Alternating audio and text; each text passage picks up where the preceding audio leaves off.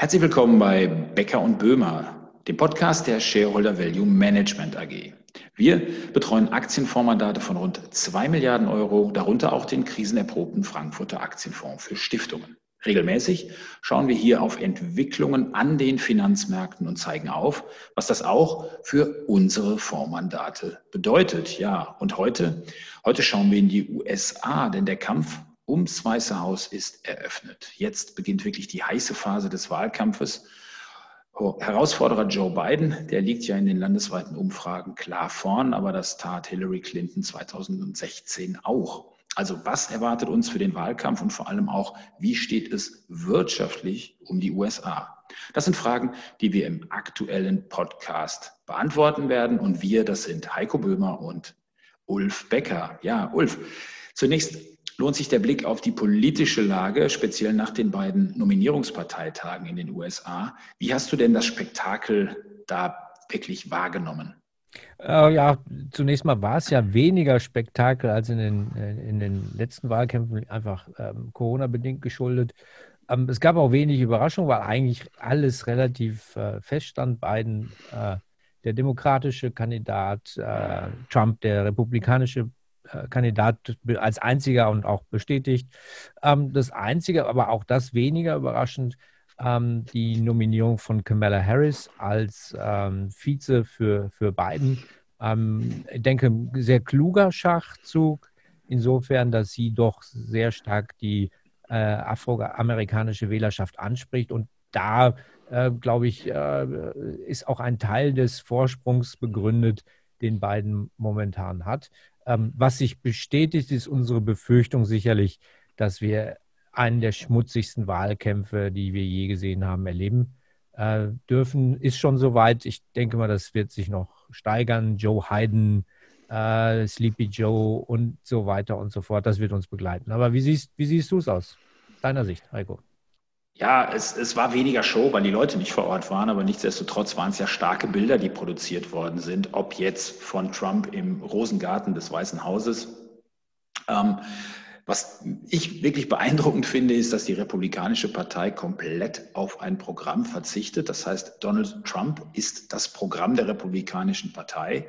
Und im Endeffekt hält sich ja Joe Biden und die Demokraten, die halten sich ja auch zurück. Und Biden inszeniert sich im Endeffekt als Anti-Trump.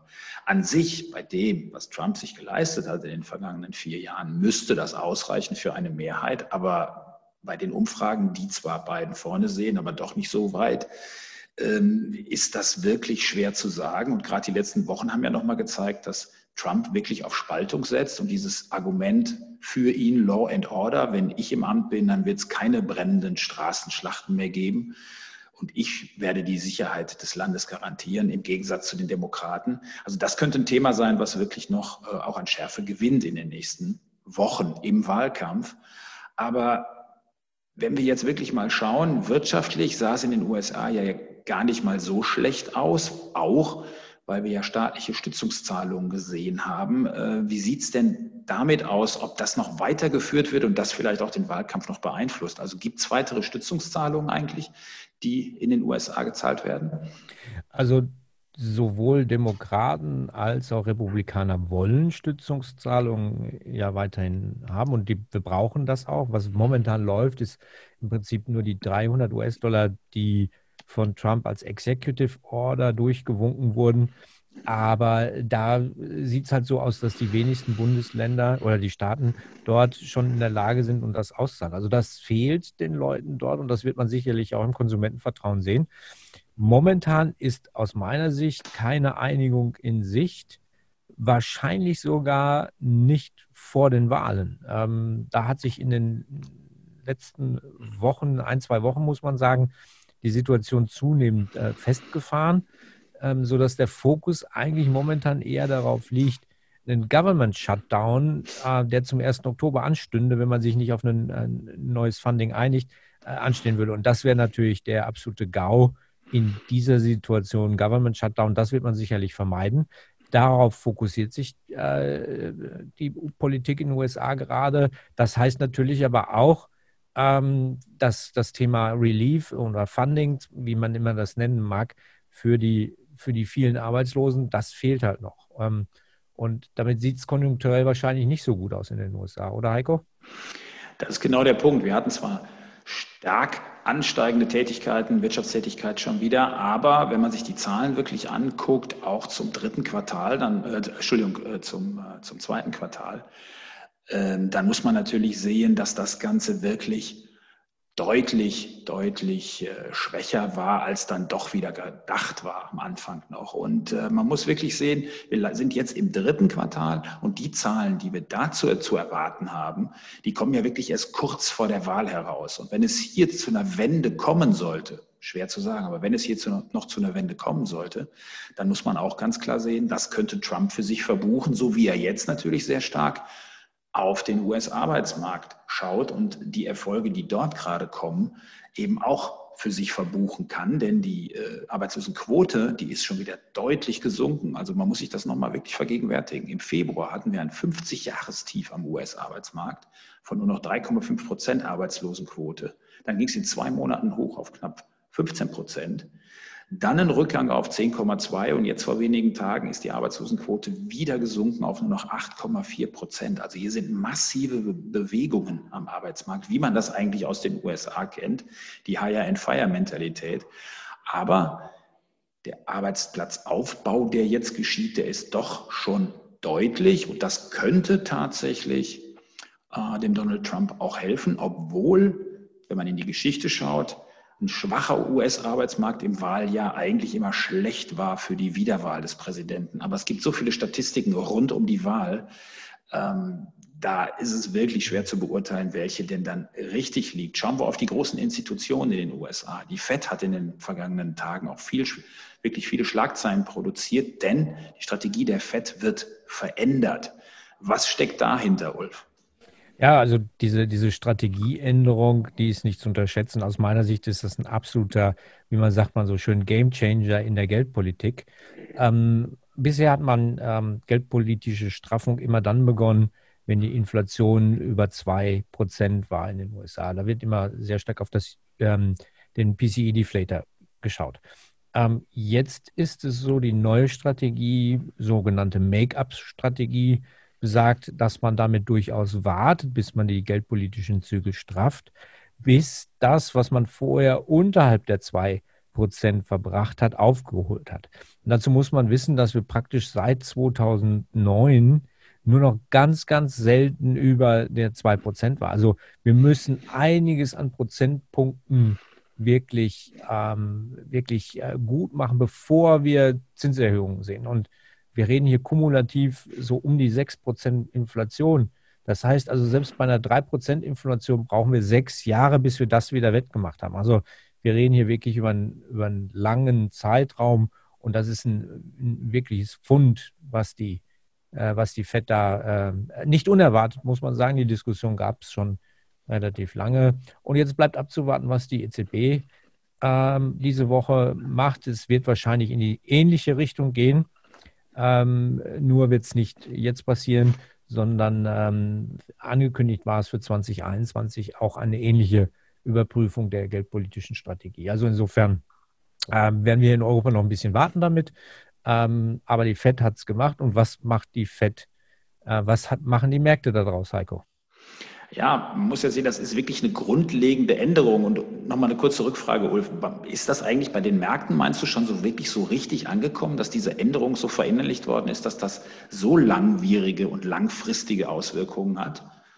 Ja, partiell würde ich sagen, weil ähm, die Zinsstrukturkurve in den USA ist schon ein bisschen steiler, steiler geworden. Aber da, ich, ich würde ganz klar sagen, uh, there's more to come. Okay. Ähm, momentan ist Inflation eben noch nicht so das, das Thema, weil wir noch in der Verarbeitung der, der Krise sind, viele mhm. freie Kapazitäten haben. Ähm, aber wenn wir da mal ein bisschen raus sind aus der 80-Prozent-Ökonomie, dann wird das, äh, denke ich, auch mehr in den Märkten Beachtung finden. Okay, weil jetzt haben wir es ja schon eigentlich bei den Voraussetzungen gesehen, dass es eigentlich schlecht für die Anleihenmärkte ist relativ stabil für die Goldnotierung und eigentlich auch eher eine Fortsetzung der Dollarschwäche zu sehen, die wir ja schon seit einigen Monaten beobachtet haben und auch an dieser Stelle schon mal thematisiert haben. Ja, und bei Aktien, Da haben wir natürlich wirklich auch einige Werte, die extrem übertrieben sind in letzter Zeit. Ich meine, wir haben kürzlich auch schon mal darüber gesprochen, Ulf Tesla ein Beispiel für einen Wert, der ja wirklich völlig aus jeglichem Bewertungsmuster rausfällt gerade. Hm.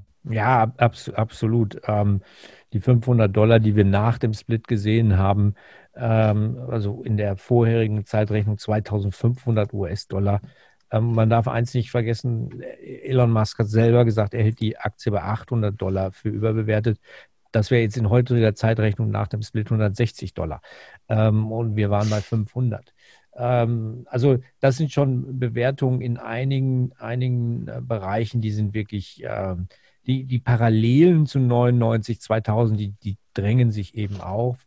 Ich nehme ein anderes Beispiel, was wir alle nutzen, Zoom Video ist mit einem Umsatz von ähm, 40 mal EV Sales, also auf, bezogen auf den Enterprise Value bewertet. Das ist, dass das Unternehmen aktuellen Lauf hat. Ich glaube, das wissen wir alle, die wir Videokonferenzen nutzen. Aber solche Bewertungen, da muss man erstmal reinwachsen und das, das sehe ich halt einfach eben nicht. Und ähm, das wird natürlich für diese sogenannten Long-Duration-Aktien wird das eben auch schwierig, deren Gewinne in weit in der Zukunft liegen, wenn die mit einem höheren Satz diskontiert werden müssen, ist das eben, eben, eben äh, recht, recht schwierig. Ähm, aber du hast ja auch eine interessante Statistik zum Thema US-Technologie angeguckt, Heiko. Ja, da ist die Bank of America drauf gestoßen. Das muss man sich wirklich auf der Zunge zergehen lassen, dass ähm, nach aktuellen Zahlen eben die US-Technologieaktien an der Börse mehr wert sind als die gesamten europäischen Aktien. So, und nicht nur Euroraum, sondern wir packen noch Großbritannien und auch die nicht ganz unwichtige Schweiz mit dabei.